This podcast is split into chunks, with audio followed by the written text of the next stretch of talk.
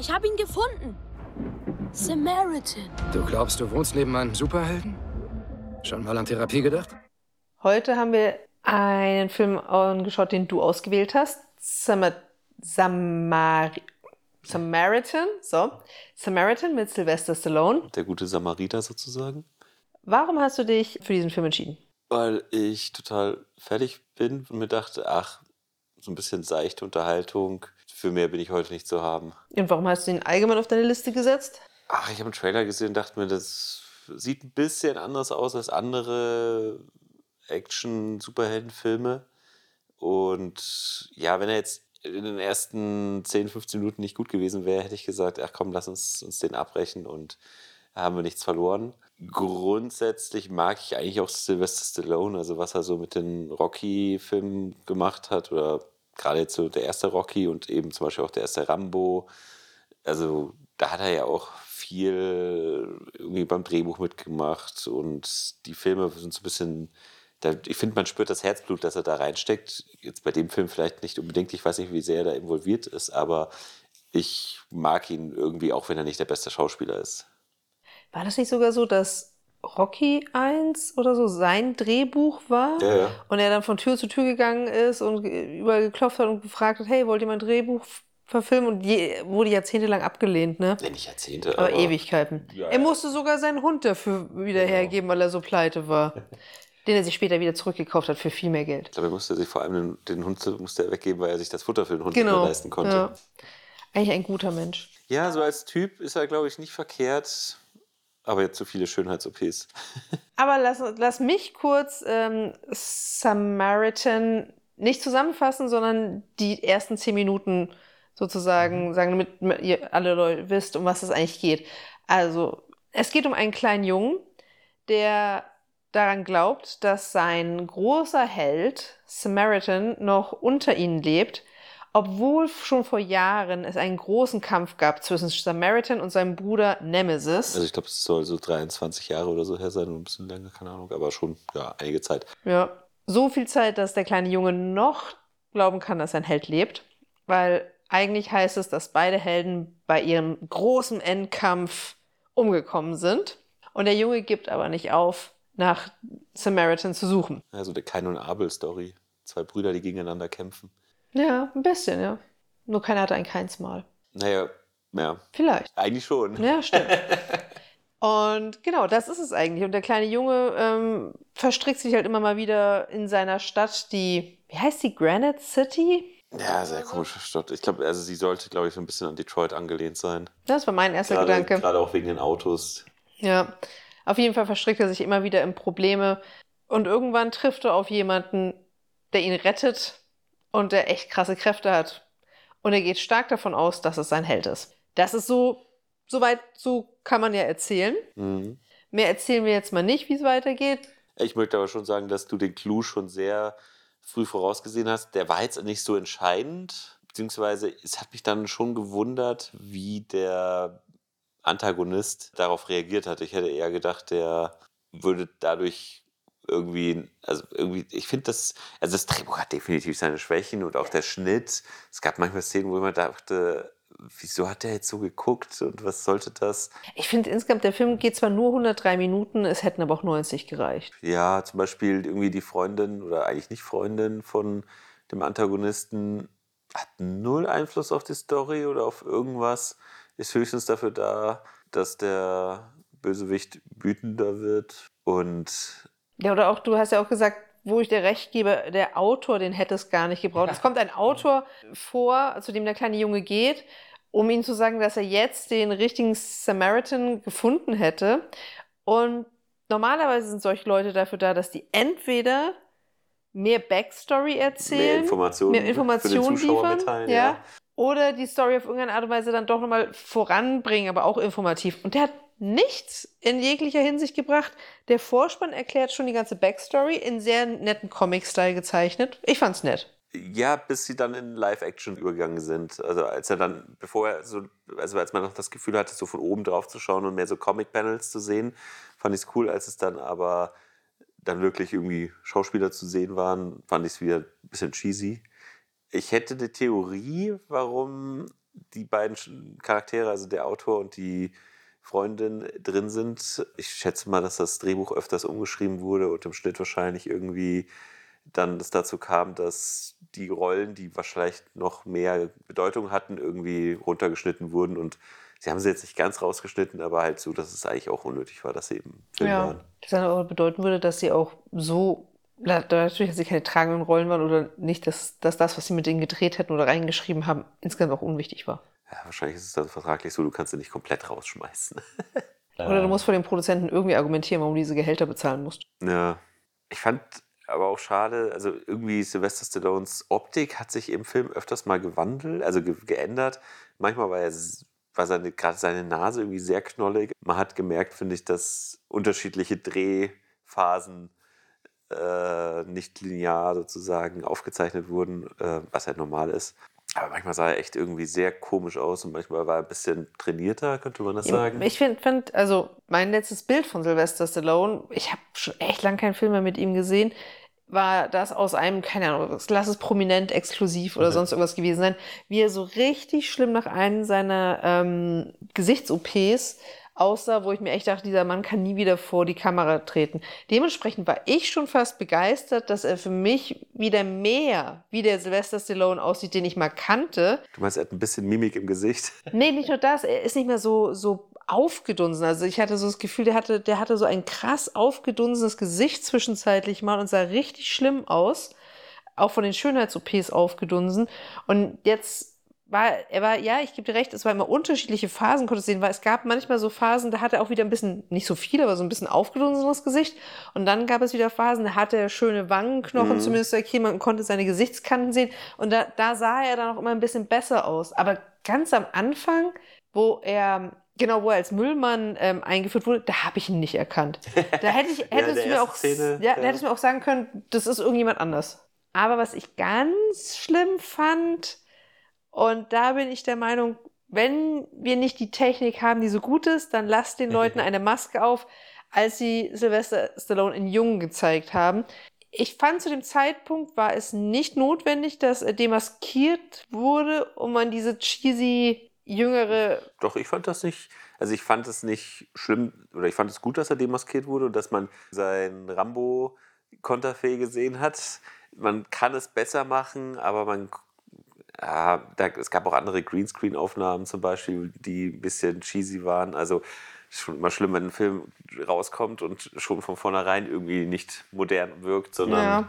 normalerweise sagt man das 20 Jahre danach, dass er ja nicht so gut aussah, aber der war von vornherein an manchen Stellen nicht optimal. Aber zum Positiven. Ich fand, sie haben in dieser Stadt ein nettes Setting ge gemacht. Also wir hatten ja beide sofort dieses Gefühl, das ist ein noch dirtigeres Detroit. Könnte auch Gotham City hätte es auch sein können. Also ja, die, der Flair der Stadt war gut, immer so ein bisschen feucht. Ja.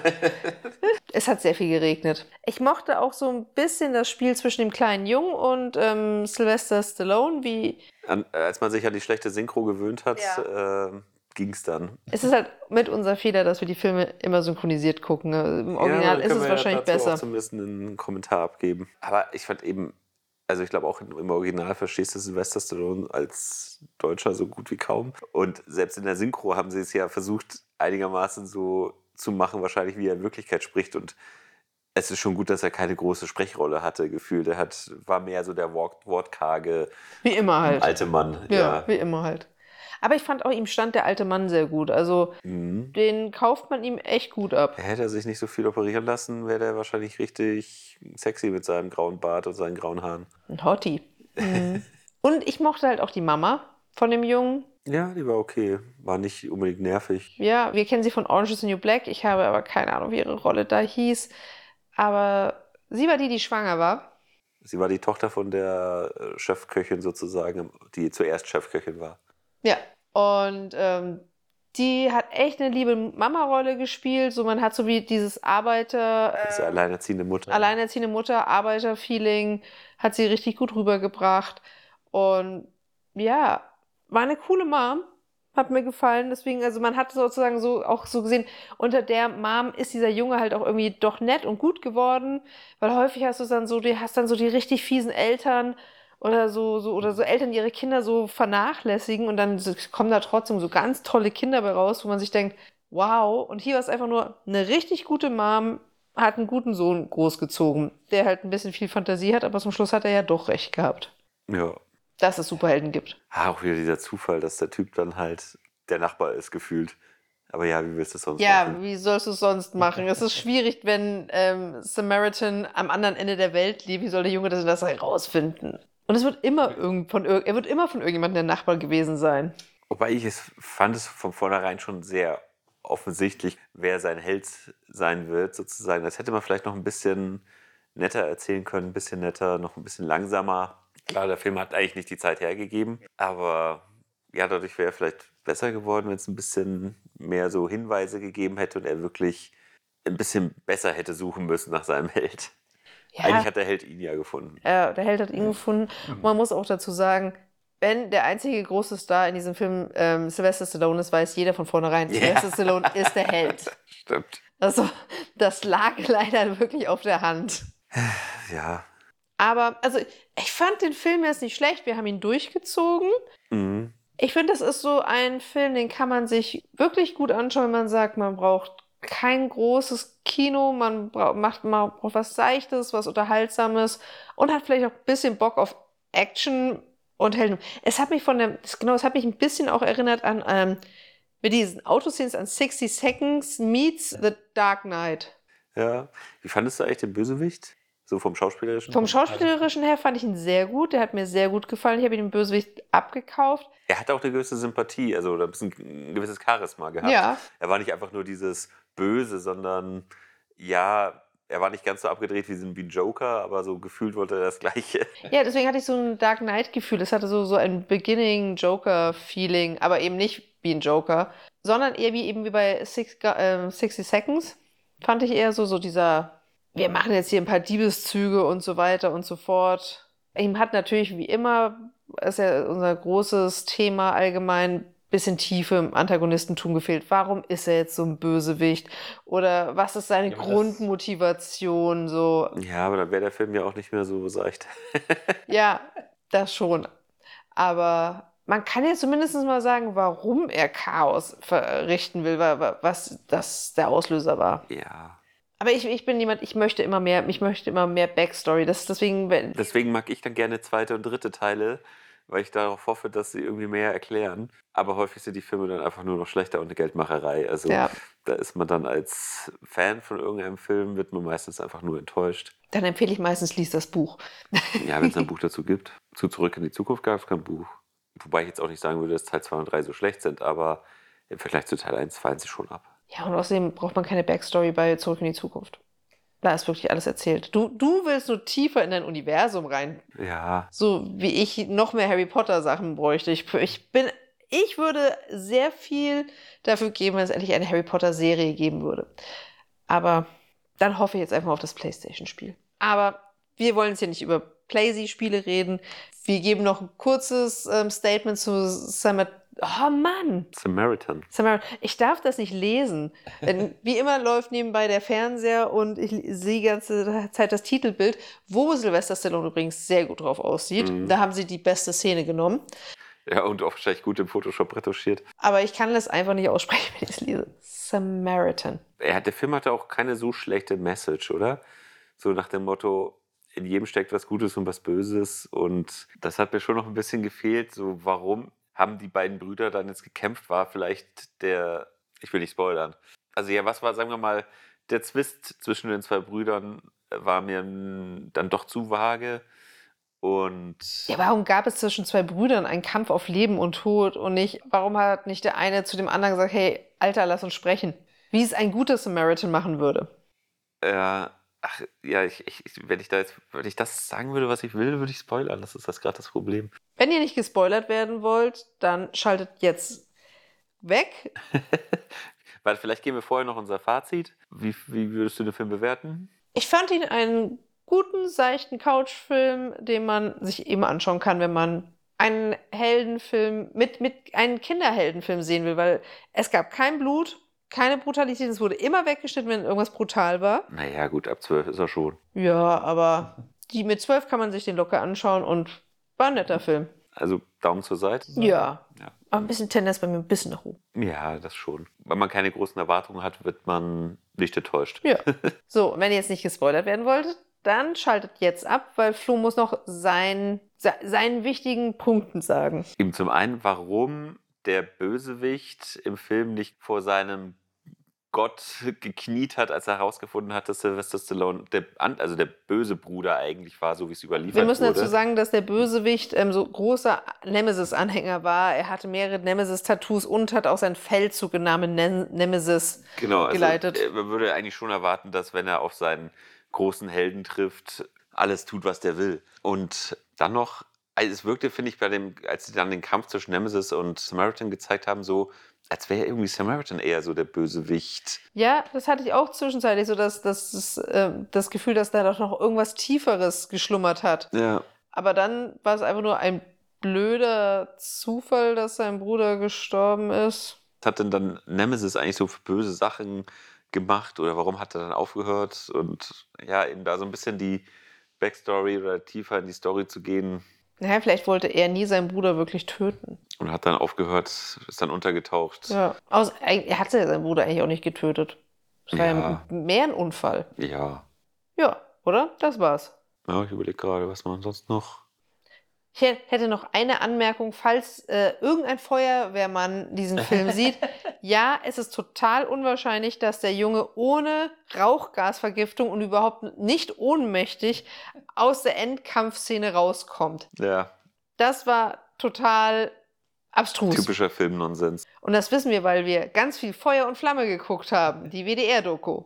Können wir sehr empfehlen. Mhm. Vielleicht gibt es immer noch in der Mediathek. Ja, Die kriegt einen Daumen nach oben, aber sowas von. zwei Daumen nach oben.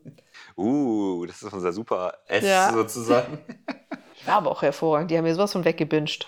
Und wir empfehlen eigentlich nie deutsche Sachen. Naja, nie ist übertrieben, aber Selten. wir sehen selten gute deutsche Sachen. Zumindest Sachen, die uns wirklich gefallen. Die nicht so deutsch aussehen. Gut, das sah deutsch aus, aber das war eine Doku. Gut, also Feuer und Flamme, zwei Daumen nach oben. Samaritan, Tendenz Nach seitlich. Ja. Ja, Tendenz seitlich. Okay. Dann macht's gut. Judy, tschüssi.